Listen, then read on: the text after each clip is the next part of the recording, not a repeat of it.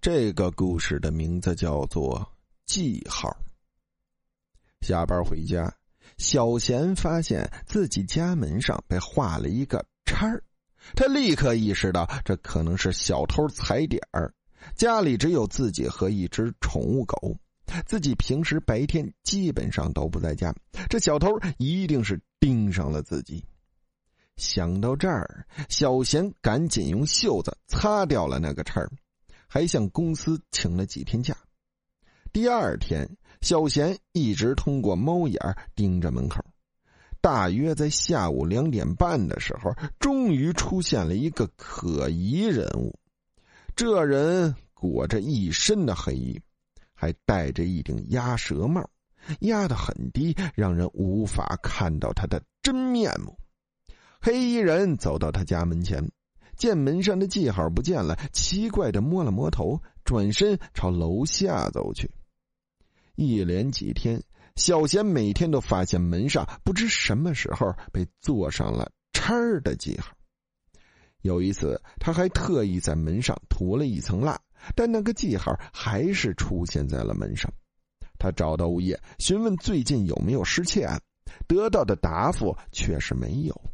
不相信的他请求物业公司经理给他看当天的监控录像，竟然没看到那个奇怪的黑衣人。这时，他突然想起家乡的一个传说：将死之人能看到死神，死神在索取别人性命之前，会在他家门前做上一个标记，方便辨认。难道那个人是死神？那个神秘人又一次来到小贤家门前，这次他看都没看，直接走了过去，上了楼。小贤笑了。一个小时前，他在楼上的一个住户门前做上了叉标记，并且把自己门上的擦掉了。果然，第二天他就听说那家人的孩子突然猝死了。这个方法，小贤一连用了五次，五个人因为黑衣人的记号死于非命，而小贤则多活了五天。第六天，黑衣人照例来到他家门前，回头望见记号在对面，便走了进去，但不一会儿就出来了，神情古怪的盯着小贤的门一直看，然后突然明白了什么似的，伸手敲了敲门。小贤猛地想起，对面一家人前几天去旅游了，黑衣人一定识破了自己的诡计，前来索命了。不要，你不要过来！小贤朝门外大喊道。黑衣人停下了动作，询问道：“你不想要我做的标记吗？”“不要，不要！”黑衣人想了想，微笑着离开了。小贤。余惊未定的大口喘气，瘫倒在地上。看来自己逃过了一劫。十分钟后，又响起了敲门声。小贤惊恐的询问是谁，对方没有回答。一团白雾透过墙壁飘了进来，形成人形。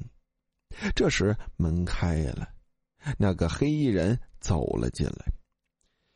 你一定是把我当成死神了。黑衣人笑道：“其实我是死神的助手，他才是死神。我的工作是给死神辨认死亡对象，而我画上的记号，就是为了不让死神杀错人。